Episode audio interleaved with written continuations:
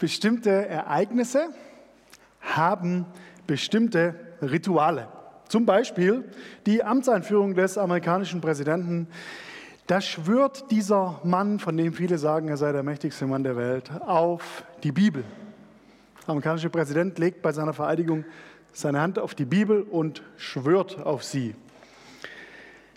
Irgendwie wird mir ein bisschen schlecht bei dem Gedanken, wenn ich an Januar denke und vielleicht Donald Trump an dieser Stelle steht. Hoffentlich nicht. Ne? Betet fleißig, Leute, betet. Es gibt in anderen Bereichen unseres Lebens auch Rituale, die wir kennen, zum Beispiel vom Traualtar. Da kommt das Ehepaar zusammen und die stecken sich als Symbol oder als äußeres Ritual den Ehering an. Tina und Chris, wir standen da vor kurzem, gell? Zeig mal. Jawohl, sehr gut. Ja, Applaus für die beiden. Super. Ein, ein Ritual, ein Symbol, was äußerlich symbolisiert, was eigentlich innerlich passiert. Ja, da wird diese Verbindung von den beiden wird deutlich durch diesen Ring. Oder ein drittes Ritual, was wir alle kennen, wenn wir uns begrüßen, geben wir uns die Hand. Hallo, Noreen.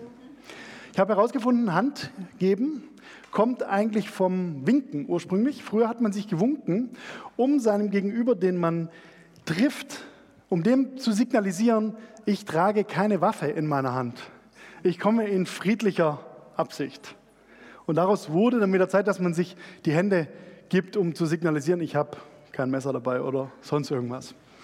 Da merken wir, das ist ein Ritual, bei dem haben wir die Bedeutung schon lang vergessen. Ja, also ich bezweifle jetzt, wenn ich der Noreen Hallo sage, dass sie dann denkt, ah, Werner hat heute keine Knarre dabei. Ja. Glaube ich, haben wir vergessen, diese Bedeutung. Aber wir merken, Anlässe haben bestimmte Rituale und manchmal kommt uns dabei die ursprüngliche Bedeutung abhanden. Checken wir gar nicht mehr, woher das eigentlich kam. Manchmal machen wir solche Sachen nur noch aus Gewohnheit, ohne uns daran zu erinnern, was das eigentlich bedeutet. Manchmal aber gibt es auch Rituale oder Symbole oder Formen, die eigentlich eine Bedeutung haben, die wir ganz gut gebrauchen könnten, weil die uns was klar machen, was für uns gilt. Und so etwas Ähnliches passiert heute während dieser Predigt und in diesem Predigttext, der heute vor uns liegt. Es ist ein sehr symbolträchtiger Bibeltext und den wollen wir gleich gemeinsam anschauen. Bevor wir das machen, will ich dir noch kurz von einer Begebenheit aus meiner letzten Woche erzählen. Ich habe einen jungen Mann getroffen, den ich schon seit einiger Zeit begleite, treffen uns ab und zu mal und haben uns die Woche getroffen. Für eine Stunde haben wir geredet. Und er hat mir so aus seinem Leben erzählt, was da eigentlich alles so schief lief. Und da habe ich ganz schön viel Zeug gehört wo ein schlechtes Gewissen drin steckte oder wo er mir auch von Niederlagen aus seinem Leben erzählt hat und von seinem Versagen. Und er hat echt schon viele Sachen erlebt, wo er dann auch so im Nachhinein sagte, weißt du Tobi, da wo es mir richtig dreckig ging, da habe ich eigentlich Gott auch nicht so richtig gespürt.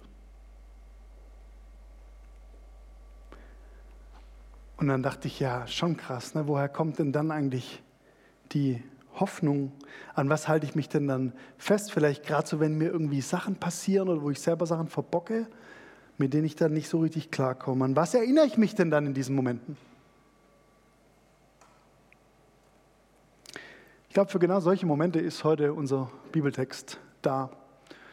Und ich lade dich ein, das heute für dich zu hören. Jeder und jede sitzt jetzt ja hier mit unseren Geschichten, die wir vielleicht letzte Woche erlebt haben oder gerade jetzt am Wochenende oder auch schon länger her.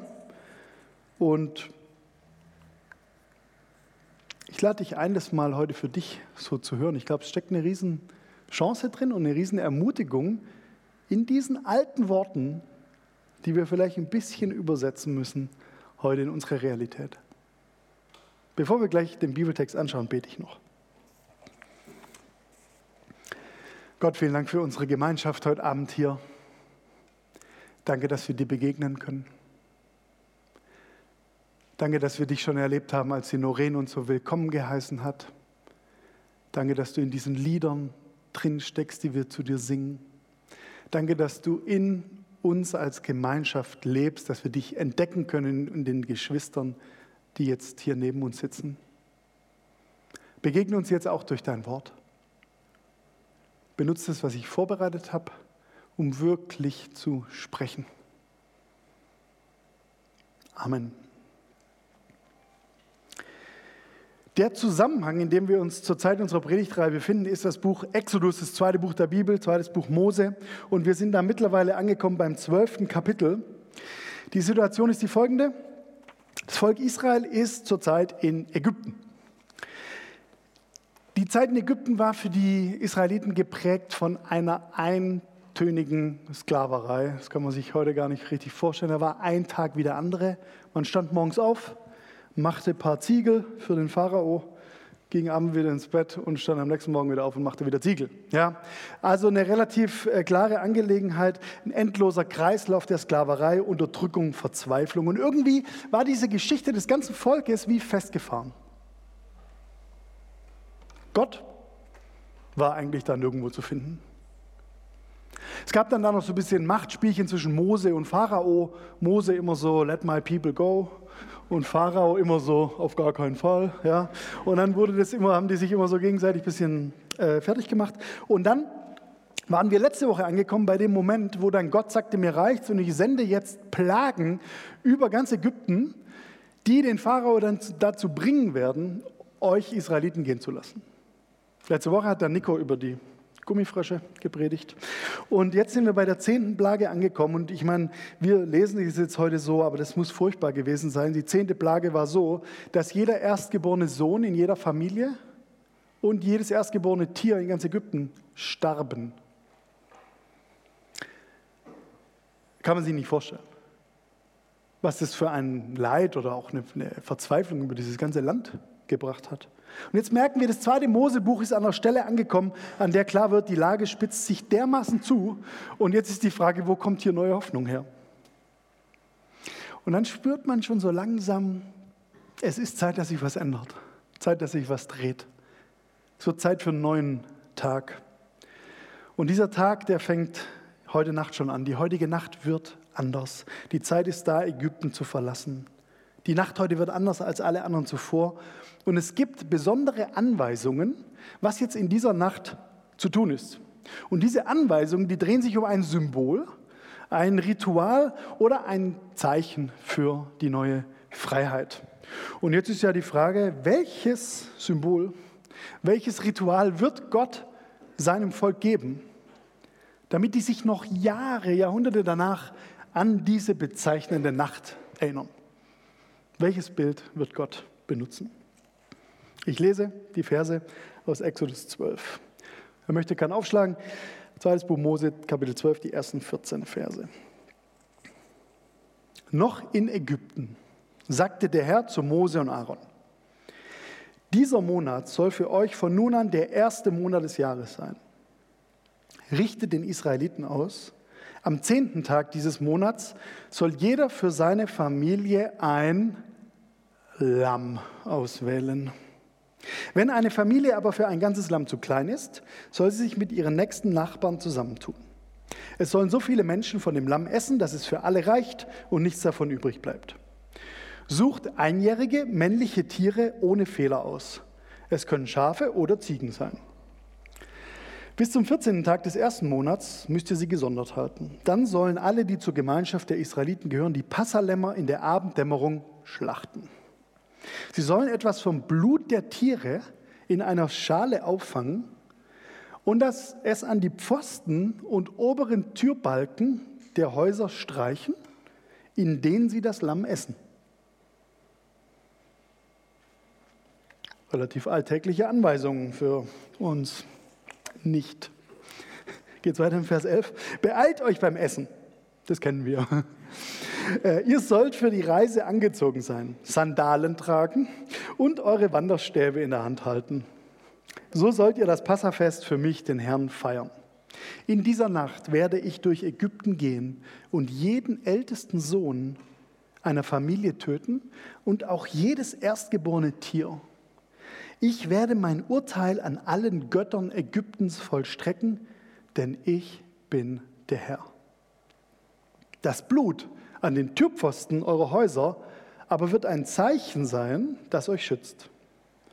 Wenn ich das Blut sehe, will ich euch verschonen. Ich werde die Ägypter strafen, doch an euch wird das Unheil vorübergehen. Diesen Tag sollt ihr niemals vergessen. Feiert an ihm jedes Jahr ein Fest für mich, den Herrn. Dies gilt jetzt und für alle kommenden Generationen. Soweit der Text. Am Ende des Kapitels lesen wir, dass die Israeliten tatsächlich in dieser Nacht, nach dieser Nacht hinausgezogen sind aus Ägypten. Ich habe heute drei Punkte, klassisch mal wieder gewählt, anhand derer wir uns durch diesen Text durchhangeln können. Die hören sich manchmal vielleicht ein bisschen witzig an, sind aber ernst gemeint. Erster Punkt, Lambraten und Stammdaten. Welches Symbol wählt Gott für diese Nacht der Befreiung? Welches Ritual gibt er seinem Volk? Ein Lamm. Ach, süß. Ein süßes Lamm. Ausgerechnet ein Lamm. Ein Lamm war das Symbol für den neuen Aufbruch. Ich wollte euch eigentlich erst ein Foto von einem Lamm zeigen, aber als ich heute Morgen diesen Raum betrat, lag dieses Lamm total vereinsamt da hinten auf einem Stuhl. Und dachte ich, ein Zeichen, ich soll, ich soll das hier verwenden. also können wir uns das vorstellen, ein kleines Lamm. Ja. Ähm, jeder jüdische Mann sollte also ein Lamm nehmen, schlachten, braten, essen, ein unschuldiges Lamm, für jede Familie eins, also für jeden Haushalt. Kann das mal jemand nehmen? Wer wollte das vorher? Ja, hier, Achtung, ich werf mal. Bewahrt es gut auf. Sehr gut. Ähm, was bedeutet das jetzt erstmal für das Volk Israel? Die waren auf dem Höhepunkt der Plagen angekommen. Ja, also Gott hatte diese Plagen gesandt und er sagt: Ey Leute, flieht erstmal jetzt nicht wild durcheinander in die Wüste rein, sondern vor eurer Befreiung haltet mal inne, nehmt euch ein Lamm, mampft es und bestreicht eure Türpfosten mit dem Blut dieses Lammes.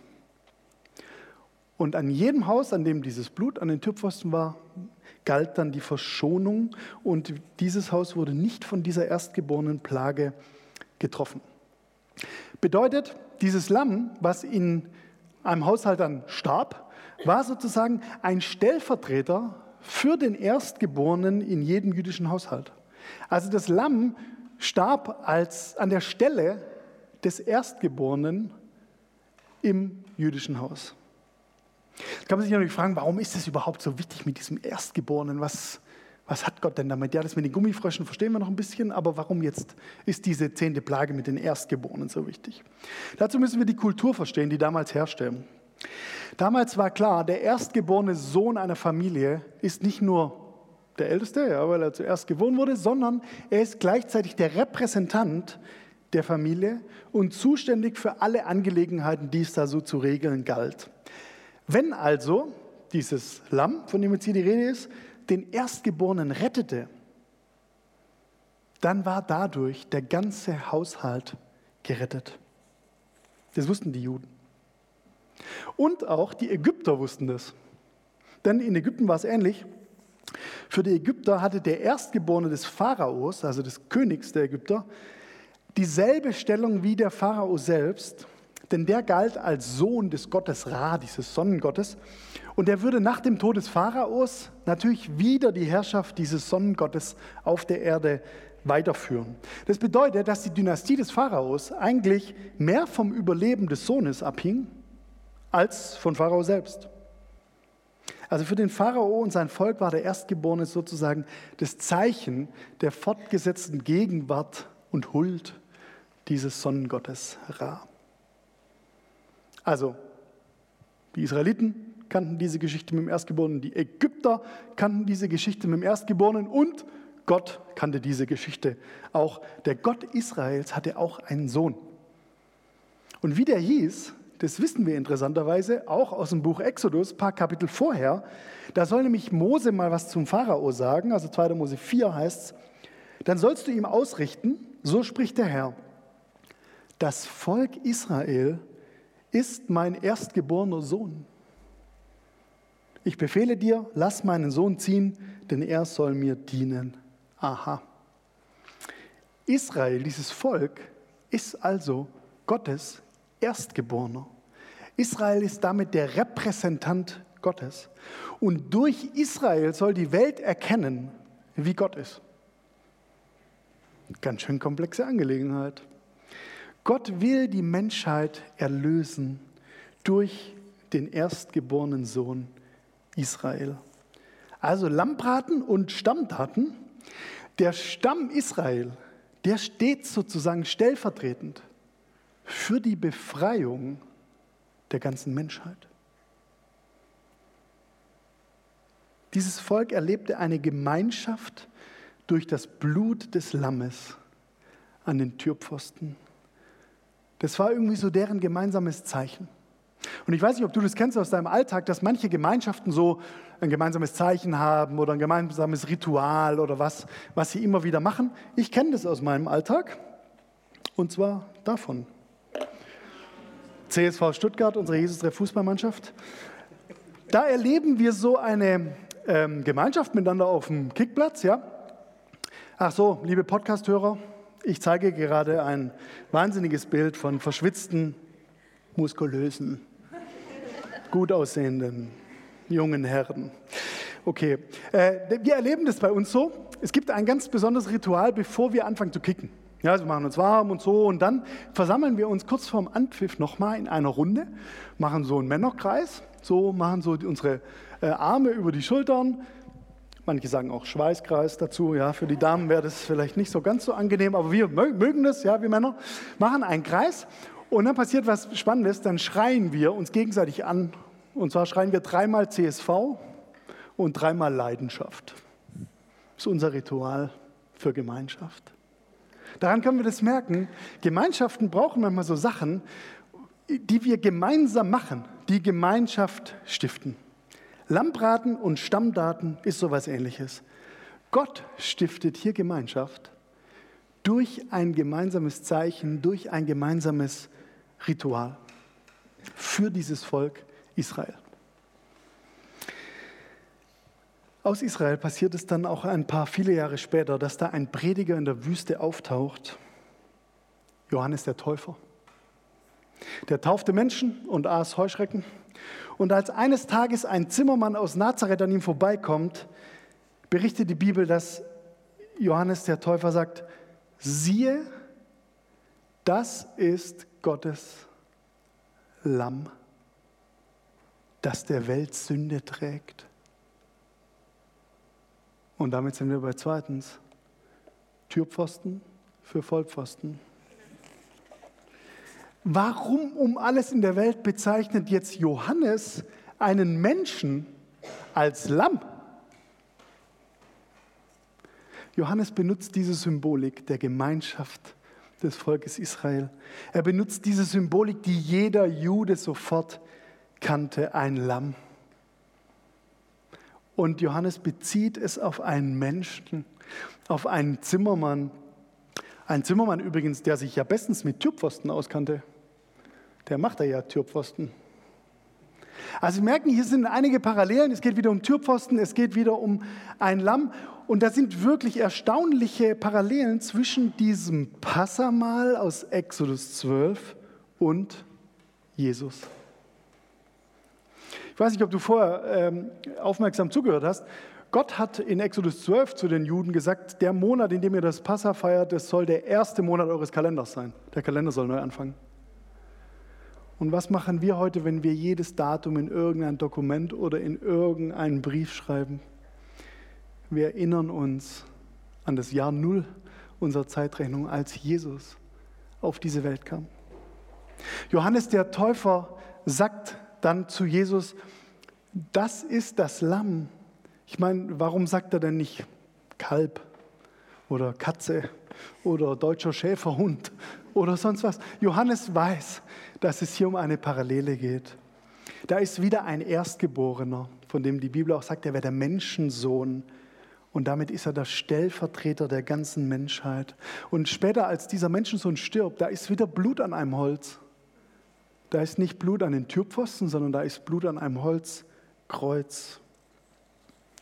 Und durch diesen Tod von dem Zimmermann wird auch wieder ein Urteil vollstreckt, damit andere leben.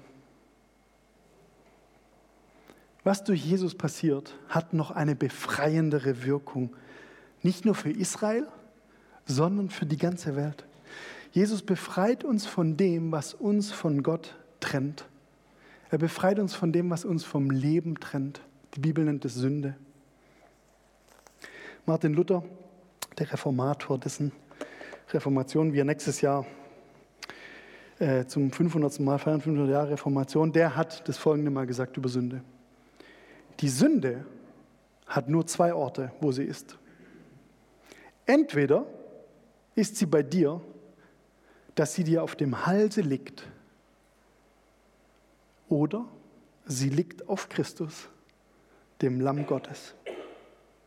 Wenn sie nun dir auf dem Rücken liegt, so bist du verloren. Wenn sie aber auf Christus ruhet, so bist du frei und wirst selig. Nun greife zu, welches du willst. Den letzten Satz finde ich am besten. Nun greife zu, welches du willst. Es scheint irgendwie eine Entscheidung zu sein für uns, was wir gelten lassen. Ich möchte Ihnen was persönlich erzählen aus meiner Lebensgeschichte. Da ging es nicht immer so glatt im Leben des Tobi Wörner. Ich bin geschieden, eine Ehe hinter mir. Und kann man sich natürlich vorstellen, das habe ich mir alles irgendwie anders vorgestellt. Also, da waren einige Sachen drin jetzt so in den letzten Jahren an Versagen, an Schuld, an ja, auch, auch so Perfektionen, die man loslassen musste wo man gedacht hat, man ist der richtige Vollpfosten. Und war auch ein ganz schön schwerer Weg irgendwie so da durchzugehen. Und jetzt ist natürlich heute nicht nur für mich ein Thema, so diese Vergangenheit hinter mir zu lassen, sondern auch für meine Freundin Judith, könnt ihr euch auch vorstellen. Die muss jetzt auch irgendwie mit meiner Vergangenheit klarkommen oder mit meiner Geschichte. Und wir kommen ehrlich gesagt gemeinsam öfter mal an den Punkt, wo wir überlegen müssen, wo lassen wir denn das ganze Zeug jetzt liegen? Packen wir uns das auf den Rücken und auf die Schultern, damit wir es tragen müssen? Oder können wir das Christus geben, damit er es trägt? Was lassen wir gelten? Liegt diese Vergangenheit mit dem ganzen Versagen auf uns oder auf Christus? Ich weiß nicht, wie es bei dir aussieht. Vielleicht hast du auch schon mal so eine Vollpfosten-Erfahrung in deinem Leben hinter dich gebracht. Versagen oder auch eine Schuld. Ich möchte es mal sagen, an diesen Türpfosten in der Nacht des Passamales, da sehen wir eigentlich dasselbe wie an den Kreuzespfosten von Golgatha. Da ist Blut. Da ist es ein Blut für Vollpfosten. Durch dieses Blut bin ich frei. Durch dieses Blut bin ich fein raus. Und Gott signalisiert damit, es ist schon vollbracht. Beim ersten Auszug von Israel aus Ägypten, da war Blut an den Türpfosten. Und es bedeutete Rettung für die Bewohner. Und bei dem Blut von Jesus da passiert noch was Größeres. Paulus nennt mal in seinem Brief an die Kolosser Jesus den Erstgeborenen aller Schöpfung. Jesus, der Erstgeborene aller Schöpfung. Jesus ist der Erstgeborene der menschlichen Familie. Er ist der Repräsentant von uns allen. Und deswegen wissen wir, seit Jesus noch was ganz anderes, hat mein Lieblingstheologe Rob Bell kürzlich mal formuliert. Er hat gesagt, da ist Blut an den Türpfosten des Universums. Seit Jesus wissen wir, da ist Blut an den Türpfosten des Universums. So wie das Blut an den Türpfosten Ägyptens klebte und für Verschonung Rettung, Befreiung für Israel stand. So steht auch das Blut am Kreuz von Golgatha für unsere Verschonung, für unsere Rettung, für unsere Befreiung. Wie positiv denkt eigentlich Gott über uns? Ich kann das gar nicht fassen. Es ist ja Wahnsinn, was wir dadurch auf einmal für ein Bild von Gott bekommen können. Es ist Blut an den Türpfosten des Universums. Wie reagieren wir darauf? Die Bibel wird nicht müde zu wiederholen, dass wir uns daran erinnern sollen. Die weiß, dass wir daran erinnert werden müssen. Und die ermutigt uns auch, dafür dankbar zu sein. Damit sind wir beim dritten Punkt. Ich auch, weil ich es brauche. Gott weiß doch, dass wir Erinnerung brauchen. Gott weiß, dass wir Zeichen brauchen. Zeichen für Dankbarkeit. Im Griechischen heißt das Wort äh, oder stammt das Wort dankbar vom Verb eucharizomai. Eucharizomai. Sagen wir es mal gemeinsam. Eucharizomai. Schon griechisch gelernt. Eu, die Vorsilbe heißt so viel wie gut oder wohl. Und charizomai heißt so viel wie begnadigen oder beschenken. Das heißt, man könnte sagen, äh, Dankbarkeit kommt von einer guten Gabe oder von einem guten Geschenk, das wir erhalten. Jesus ist die gute Gabe Gottes an die Weltgemeinschaft. Und in Eucharizomai, da steckt auch das Wort drin, was die katholische Kirche für Abendmahl benutzt, nämlich Eucharistie. Schon mal gehört? Ja? Eucharistie, Abendmahl, die gute Gabe Gottes. Denn das passiert später. Jesus nimmt nämlich diese rituelle Erinnerung an die Nacht Ägyptens und macht sie zu einer Erinnerung an sich selbst. Beim Abendmahl redet er davon, dass dieser Leib, das Brot sein Leib ist und dass dieser Wein sein Blut ist. Bei Jesus wird aus dem Passamal ein Abendmahl. Und was machen wir beim Abendmahl? Eigentlich machen wir nur, sagen wir nur zwei Worte. Wenn wir zum Abendmahl gehen, dann sagen wir eigentlich nur, ich auch. Dann sagen wir, ich bin auch Teil dieser Gemeinschaft. Dann sagen wir, ich brauche auch das Blut des Lammes. Und dann sagen wir, ich lebe auch durch das Blut des Lammes. Ich wurde auch befreit durch das Blut des Lammes. Und deswegen ist Abendmahlfeiern so gemeinschaftsstiftend. Ist unser Ritual, unser Symbol dafür, dass wir auch dazugehören. Wir leben in dieser neuen Freiheit durch Jesus.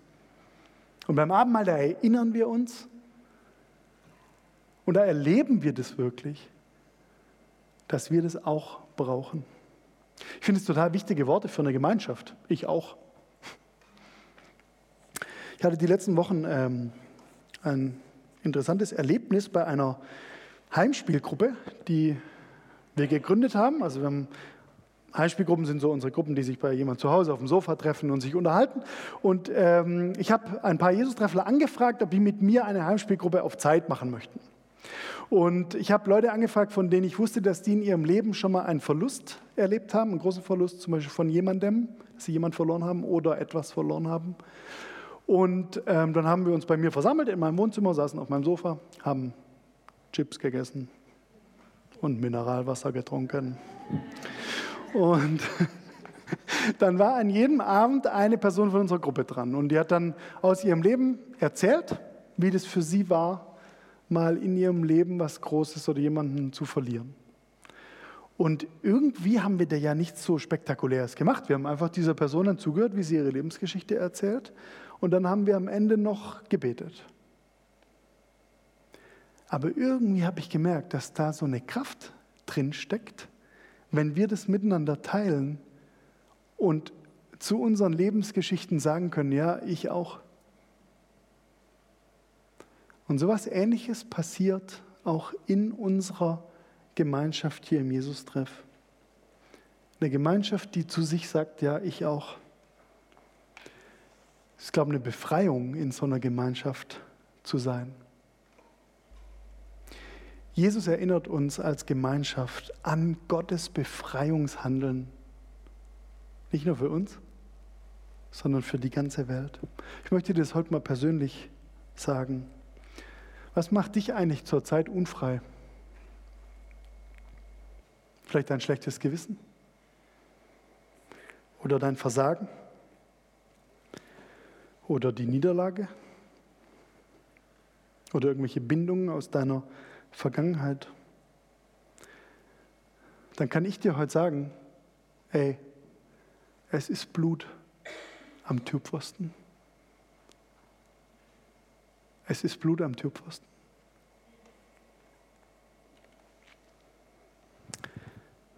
Ich möchte es mal kurz zusammenfassen.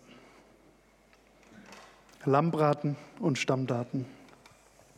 Ausgerechnet ein Lamm Ausgerechnet ein Lamm wird zum Symbol für die Befreiung des israelischen Volkes aus Ägypten.